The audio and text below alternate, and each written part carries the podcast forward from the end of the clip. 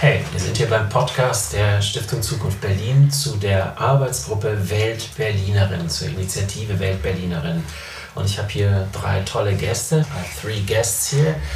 Ähm, das Spezielle bei dieser Arbeitsgruppe ist, dass wir tatsächlich ähm, in Englisch und Deutsch gearbeitet haben. Deswegen wird der Podcast auch ganz durcheinander mit den Sprachen sein. Ich bin sehr glücklich. I'm very happy and thrilled to see you again, Lex. Likewise. You were, yeah, you were the first one, Lex Gillen. Um, you're an American. I'm an American, yes. Yeah, you have this um, incredible journey that you have around the planet, and you didn't come here through or directly from America. You came here via what countries or what cities? It's a little bit complicated. Um, I when I left the U.S. in 20, I guess 2012, I moved to Shanghai in China for three years, and then I backpacked through Asia for a while. Ended up in Malaysia, ended up in Vietnam, and I came here kind of by way of Asia Yeah. to, to Berlin.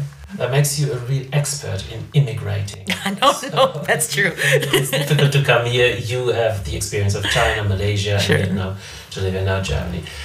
Laura Schlüter is with us. Laura is pro project manager of this project. Hi Laura, du hast das Ganze hier gemacht. Ja, hi, ich freue mich. Ja, Frau Stoffers ist auch mit dabei, ähm, Vorstandssprecherin, Geschäftsführerin der Stiftung Zukunft Berlin, die das Ganze eigentlich auch angeleiert hat und richtig mit Energie wieder vertreten hat. Hallo. Hallo, so ganz stimmt das allerdings nicht, denn es ist ja aus dem Berlin-Forum mit entstanden. Genau, genau, das wollte ich jetzt ja eigentlich sagen, weil das ist aus dem Berlin-Forum entstanden. Da sind ganz viele ähm, geistige Väter und Mütter davon da, aber das hat dann nicht so ganz funktioniert. Und dann haben sie diese Energie reingegeben und gesagt, das kann doch gar nicht sein, das Thema ist so super, da müssen wir was damit machen. Stimmt. So, und das hat ja auch funktioniert. So, we had um, six different meetings until now um, with Welt Berlin, and we started in August. We started with a, a first discussion about the welcome culture. And Lex, this is where you were there. We spoke. How is it if you come as a non German, as a non resident actually, here to Berlin? How was that for you? Um, it's an interesting question. For me, it was a bit complicated as well. I mean, that seems to be my favorite word for the day, so apologies in advance. Um, it was hard. I couldn't find an apartment for several months. Um, I, I was able to get a bank account pretty quickly because of the fintechs. So I got a Fin- N26 account, but it's like not a real bank account. Um, I, you know, I because I was so used to traveling so much, I'm used to a bit of chaos. So for me, even though it was difficult and I couldn't find what I needed right away, it was still exciting, right? Because it's a new country, a new culture, new people, um, new language. Yeah. So I think I was still a little bit more sunny at the time. But you mentioned the main um, questions that we tackled at the beginning this Bermuda Triangle, um, having an apartment, having a bank account, and dealing with your with your legal status. Yes. So this is maybe the first big, it's not a finding, but this is the first subject that we really spoke a long time about. Yeah. But let's speak first about what is a Weltberliner? How do we define Weltberliner? Frau Stoffers, wie würden Sie das, die, die, die, die Gruppe der Weltberlinerinnen bezeichnen, mit denen wir uns hier beschäftigen wollten? Ich kann mich noch gut an unsere Kick-Off-Veranstaltung erinnern, ähm, wo wir versucht haben, im Kon einen Konsens herzustellen. Was sind denn eigentlich die Weltberlinerinnen? Sind das alles Men alle Menschen sozusagen hier in Berlin? Sind wir inzwischen Weltberliner oder sind es eben Menschen, die hierher kommen, weil sie Lust haben, hier zu arbeiten oder weil sie vielleicht schon eine Arbeits, äh, einen Arbeitsplatz haben oder weil sie vielleicht hier studieren möchten und nur für eine kurze Zeit hier sind oder aber auch für eine lange Zeit. Und wir haben uns eigentlich darauf geeinigt, dass es das Letztere ist, also dass wir sagen, die Gruppe der Weltberlinerinnen äh, ist die, die unabhängig jetzt vom Herkunftsland in Berlin leben und arbeiten möchte, für kurze oder auch für längere Zeit Know-how hier in die Stadt bringt und Lust auf die Stadt hat. Genau, diese, diese Lust auf die Stadt, äh, die, diese Möglichkeit teilzuhaben, ich glaube, das hat sich so als, als Momentum oder als Grunddefinition herausgebildet. Ähm, wie schaffen wir es, es als Stadt Berlin, die sich sehr international sieht, aber wie schaffen wir es als Stadt Berlin, die Menschen, die hierher kommen, auch teilhaben zu lassen, dass sie wirklich mit ihrer ganzen Kompetenz, mit ihrer Erfahrung, mit allem, was sie wissen, so wie Lex, three times immigration, a lot of experience, how can you share that with the city? How can you be part of the city? How can you work on the fabric of the story of the narrative of Berlin. This is the main question. How do we make, how do we all become um, citoyens? Mm. Um, and it's not the passport that is important, it's not the status that is important, but it's the fact that you live here and that you produce this narrative of Berlin. Yeah, I mean, I think what's exciting about Berlin is a lot of people. A lot of people come to Berlin by accident. Um, you just end up in Berlin, and then you get captured by Berlin, right? Of course. You know, you're like, I'm out. I'm in the city. This is cool. This is interesting. What's happening? And then you decide, hey, think I think I'll stay. Mm-hmm. And then that's when the, the drama happens, right? And you start trying to figure out what are my pathways to to doing that. Um, and for me, I actually didn't. I ended up in Berlin by accident. Um, when I left Asia after business school, my wife said, I'm giving you a list of 20 cities that I would like to live in.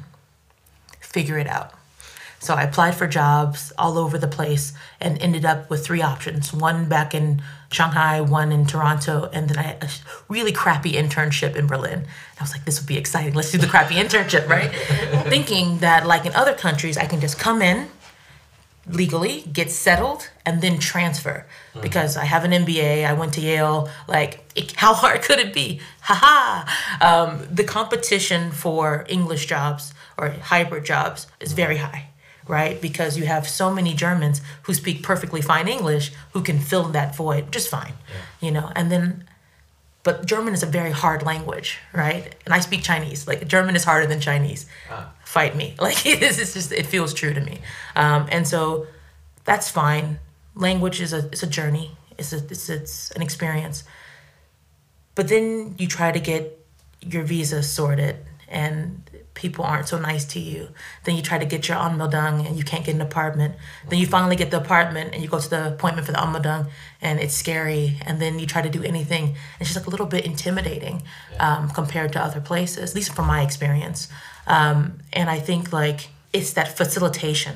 I think that if we could make it a little less scary, I don't know how you would do that, but just like That's exactly what we're working. I know, I know. Exactly. You know. Wie können wir es einfacher machen, dass Menschen hier auch teilhaben können? Das ist ja auch das, was wir ähm, diese Woche in Berlin Capital Club besprochen haben und wo ähm, Kawa Spartak da war vom Willkommenszentrum, der das ja auch ganz, ganz eindrücklich gesagt hat.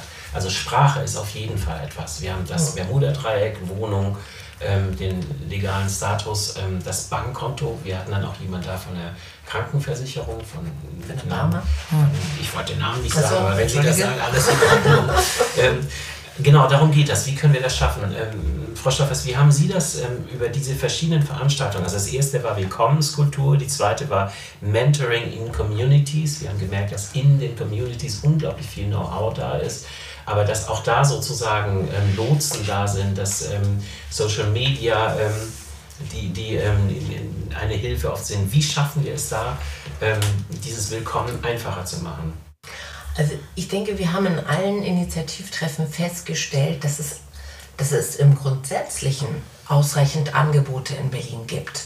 Das Problem ist nur, ähm, die Zufälligkeit, diese Angebote auch zu finden. Ähm, das war bei unserer letzten Veranstaltung, glaube ich, ein Aha-Erlebnis für einige Menschen, die sagten, wie, es gibt in Berlin ein Willkommenscenter. Das ist ja großartig, von dem weiß ich gar nichts. Und es waren alles Menschen, die sich im Grunde genommen damit auch befasst haben, äh, wie komme ich eigentlich in Berlin an. Also ich denke, wir haben vieles hier. Wir müssen es nur bekannter machen und wir müssen es vielleicht auch zusammenbinden. Und deswegen können wir froh sein von der Stiftung Zukunft Berlin, dass sich so viele unterschiedliche Institutionen und Partner bei uns versammelt haben im Rahmen der Welt-BerlinerInnen-Initiative, die wir jetzt auch weiter nutzen können, um gemeinsam ja vielleicht ein, ein Modellprojekt zu entwickeln. Wie können eigentlich Angebote an Weltberlinerinnen herangetragen werden. Also wie finde ich, wenn ich vom Ausland komme, wie finde ich tatsächlich die Beratung, die ich brauche? Und wie muss ich nicht zu, also wie, wie kann ich diese Zufälligkeit eigentlich löschen und ähm, stringente Wege finden? das war wirklich auch spannend zu hören, weil wir haben in den, in den Gruppen zum Beispiel Mentoring in Communities, wir hatten jemand da, die zum Beispiel eine riesige spanische ähm, Community mitbetreut hat und gesagt hat, wir sprechen alle miteinander, wir tauschen uns aus, das gibt es in ganz Deutschland, das gibt es auch in Berlin. Und dann hatten wir aber staatliche Einrichtungen und die Verschränkung von formellen staatlichen Strukturen und den ganzen informellen Strukturen. Das ist mhm. unglaublich schwierig. Ähm, es gibt ein, ein, ein Germany Handbook, ähm, wo, wo im Grunde genommen sehr viel drinsteht. Also die Frage Kommunikation und Information, das war übrigens dann der Titel von unserem ähm, dritten Meeting, through which channel, uh, channels does the exchange of information work for newly arriving expats? How was that for you? Um, where did you get your information from? Because you're not married to a German, so you're not, uh, you don't live and work in German contexts. So how does the information that apparently exists, yeah. how does it reach you? How did you get it? How did you find it? I mean, it's a good question, right? How do you find information? Yeah every country has the informal and the formal networks, right? Absolutely. Um, so I actually had some undergrad friends from college who had lived here before, mm-hmm. um, who put me in contact with locals on the ground from day one. Um, so I came in with like three friends um, that I could ask for help. Um, and then usually, what I do when I enter new countries, I join a rugby team because um, immediately that gives me community with people who know things and start asking questions. And then everything else I would try to Google, um, look on YouTube, go on Facebook. I don't. I mean, I feel like Germany, Berlin in particular, use face, uses Facebook a lot more than other places I've lived. There are so many like uh, little groups for Americans in Berlin and Canadians in Berlin because my wife is Canadian. So we tried to pool all of the resources and figure out who knew what. Um, and then because everyone said something different, we tried to kind of like uh, what's the word? Not geopolitical, whatever. Try to figure out what the overlap was in all of the conversations people were having to find some kind of real truth. Yeah. Uh, then it turns out that all of them were kind of true, just depended on who you got. Yeah. Um, yeah. This is a very good point. Rainer Seider, who was here and who is working in welcher Verwaltung arbeitet der Rainer Seider? In der Senatskanzlei im Bereich internationale Zusammenarbeit, internationale Beziehungen. Genau, und der ist eigentlich dafür verantwortlich, ähm, mit Menschen aus der ganzen Welt zu sprechen, wenn sie nach Berlin kommen wollen. Und er hat auch immer wieder geschildert, dass die gerade diese Facebook-Gruppen, mhm. wo Information immer weitergegeben ist, dass da oft auch einfach falsche Information drin ist. Also dieses Overlapping, von dem du gesprochen ja. hast, rauszufinden, was es eigentlich wirklich war, ist ein Riesenproblem, weil eben in den informellen Gruppen auch oft Sachen, die gar nicht richtig sind, weitergegeben werden. Persönliche Erfahrungen, die nicht gestimmt haben, das ist kein Vorwurf, aber das ist einfach die Frage, wie wird wahr, also wie wird die richtige Information mhm. aufbereitet. But, Und, yeah. Sorry, I'm, I'm curious what it's like for students. because I feel like the most obvious pathway where the information should be the clearest is if you're coming over here for studies, right? So, for example, when I went to Malaysia, it was for business school. So I didn't have to deal with anything. I had to get my physical, they did my visa, they did my translation, and all that stuff. So I'm curious, like, what is the experience for students coming into into Berlin? Exactly, and for this we had Victoria Busch, but also from Mattes from um, SRH here, and they have a department at SRH to deal exactly with that. But this is a very privileged group mm. of students. They come here because they come with a student visa, they have a certain time that they spend here, a very important time. Frau Stoffer, dieses tolle Beispiel von dem Studenten an der HU war das? Oder ja, das war äh, TU, TU Sami ja. Saviris. Aber das geht ja. da ja schon um das nächste Thema, was wir noch haben werden, die Vernetzung mit dem Herkunftsland. Genau, ja. aber da ist eben... Ähm, die, das Soll ich das Beispiel mal kurz Ja, das finde ich so spannend, weil das ist eben auch als Student hierher gekommen. Genau. Also es geht um den Sami Savir Saviris. Und zwar ist das ein ähm, Student gewesen, äh, der aus Ägypten nach Berlin gekommen ist und von 1976 an vier Jahre hier an der TU Berlin Wirtschaftswissenschaften studiert hat. Anschließend ist er wieder zurückgegangen nach Ägypten und hat war wohl sehr erfolgreich oder seine Familie war erfolgreich. Jedenfalls hat er einen Ferienort äh, ähm, ja, gegründet und hat im Rahmen des Ferienortes, wo hunderte von Restaurants sind, Hotels sind, Schulen, Kirche, Moschee, alles ist dort zu finden, hat sich überlegt, ich möchte dort auch einen, einen Wissenschaftsbereich haben, eine Universität. Und da kommt jetzt genau der Punkt, ähm, weil es ihm hier in Berlin gut gefallen hat, er hier willkommen geheißen wurde an der TU Berlin, hat er sich entschieden, einen Auslandscampus der TU Berlin in Elguna zu gründen. Mhm. Und er hat, ähm, er hat das Gebäude finanziert und ähm, dort ähm, sind studieren jetzt in verschiedenen, ich glaube, fünf Masterstudiengängen Berliner Studierende oder auch andere Studierende, aber es ist eben ein, eine Filiale, ein Auslandscampus der TU. Und das ist was ganz Besonderes, dass Menschen, die nämlich hierher gekommen sind, die willkommen geheißen wurden, äh, die auch äh, gespürt haben, dass sie ähm, hier etwas bewirken können, dass sie dann auch etwas zurückgeben an die Stadt. Ja, und das müssen die, das müssen wir uns alle, glaube ich, nochmal äh, verdeutlichen, dass wir alle was davon haben, wenn wir offenherzig miteinander umgehen. Ja, das ist wirklich sehr spannend, aber das sind die Studenten, these are the students. So there is, I think, uh, the organization of universities that works quite well.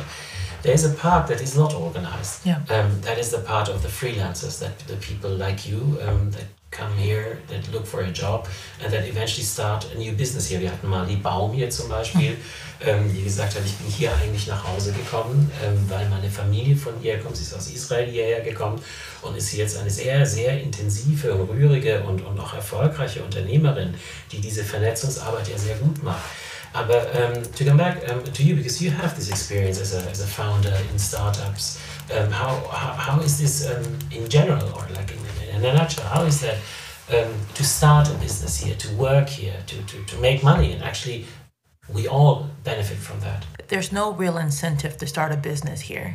Um, I find that if there are two categories of people from EU, not from EU. If you're not from EU, it's complicated. Um, so you had complicated. I had complications. Um, luckily, I had a full time job when I started trying to start my company. Um, so my visa allowed me to do an extra project if I wanted to. Um, and then I officially, I got, I was really excited. I got the Berliner Startup Stipendium, and I was like, okay, I have free money. I'm gonna do this now. Um, and I couldn't figure out how to open an official bank account um, because Americans can't open business bank accounts easily because of regulations at home because mm-hmm. they'll come get your taxes, come get your money. It's it's a it's a me problem, not a Germany problem. Um, but you have to deal with it. Sure. Um, I couldn't figure out. I, I managed to figure out how to start my holding company, but because I couldn't get the bank account, I couldn't officially start my real company here. Yeah. Um, and then, yeah, the tax situation makes it so that you don't really want to be a freelancer or a business person because the tax burden is so much higher. At least that's my understanding now. Um, that like, you know, when you have a full time job, the money just leaves your account. It's really easy. I get what's left, and, and it's fine. Um, but as a freelancer, as a startup business person, you have to understand, you know, what, how much do I have to put aside for later, and that's fine. I think like these things are things that can can work. Um, and I think that new legislation has recently happened to help with hiring as well, which is really good. Um, so it's it's getting better. You can tell that people are having these conversations and that it's improving. Um, but you know, even if you decide, hey, my startup doesn't doesn't work, it's hard to figure out how to close the company. Yeah. Um, so one of my friends, I think, spent eight months trying to close her startup because uh, it failed, and it took me, I think, six months to not be able to start my company. So it's just like, you know, by comparison, it took me an hour to start my company in, in, in the US. I went on the portal. I said, I want to start a company. They gave me an LLC. The government got it. I got a, a, a number, tax number.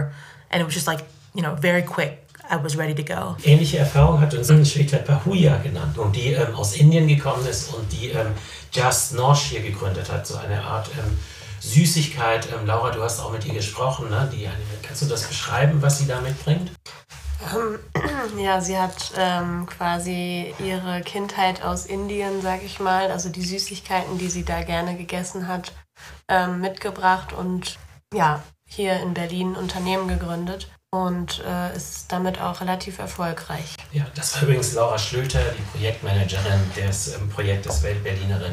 Genau, das war eigentlich ein, ein sehr spannender Punkt von äh, Shweta Bahuja, dass sie ähm, genau das durchgemacht hat, äh, was Lex Gillen gerade geschildert hat. Und die Schwierigkeit. Sie hat eben gesagt, sie hatte den Vorteil, sie ist mit einem Deutschen verheiratet, die deutsche Staatsangehörigkeit und dadurch ist eigentlich ihr einzig großer Punkt ist die Sprache gewesen.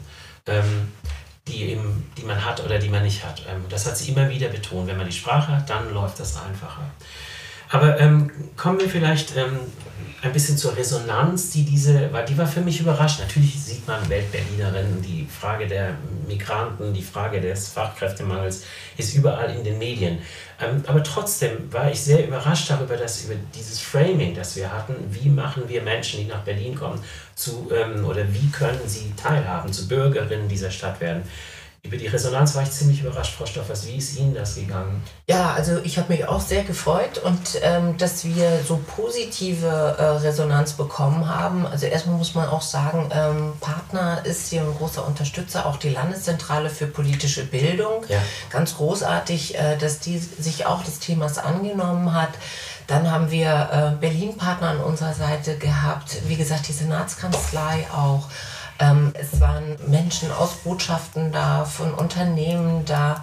Ähm, also wir hatten ähm, hier viel schon ähm, die Berliner Sparkasse, die uns auch begleitet hat. Ähm, wir haben einen so großen bunten Strauß an über 50 Persönlichkeiten gehabt, die äh, alle Institutionen auch hinter sich haben, sodass wir sagen können, also das Thema lag anscheinend auf der Straße und muss bearbeitet werden. Ähm, man kann das nicht in, in sechs, äh, sieben äh, Initiativtreffen bearbeiten. Es bedarf eigentlich einer ähm, Weiterführung, einer Fortführung im nächsten Jahr, um dann einfach noch mal ein bisschen mehr in die Details zu gucken.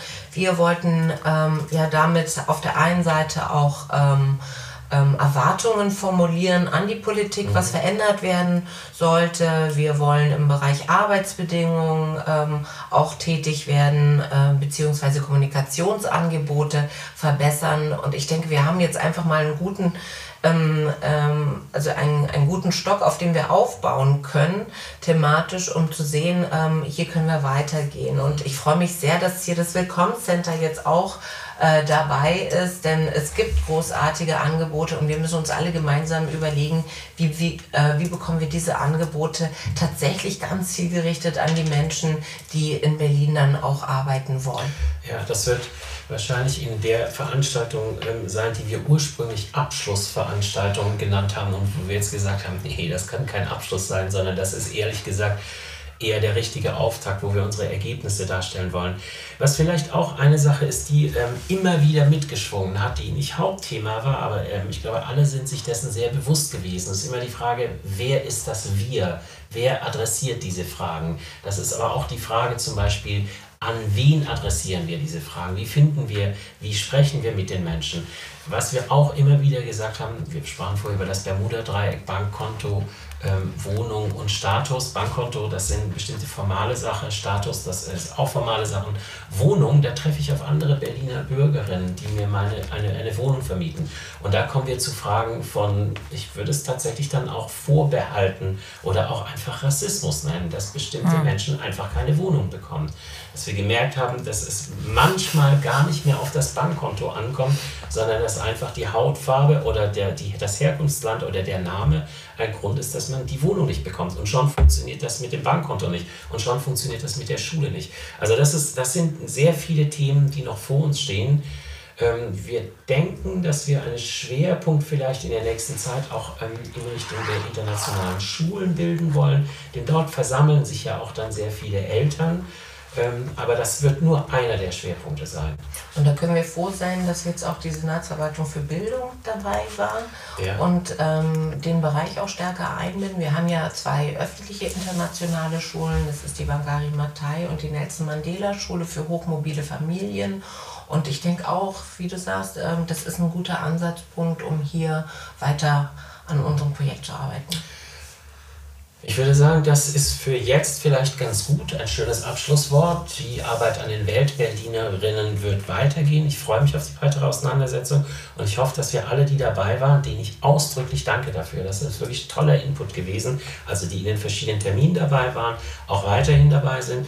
Für heute, Lex Gillen, vielen Dank, dass du da warst. Vielen Dank, vielen Dank. Genau. Schlüter, schön, dass du mit dabei warst und danke für die Arbeit, dass das so gut funktioniert hat.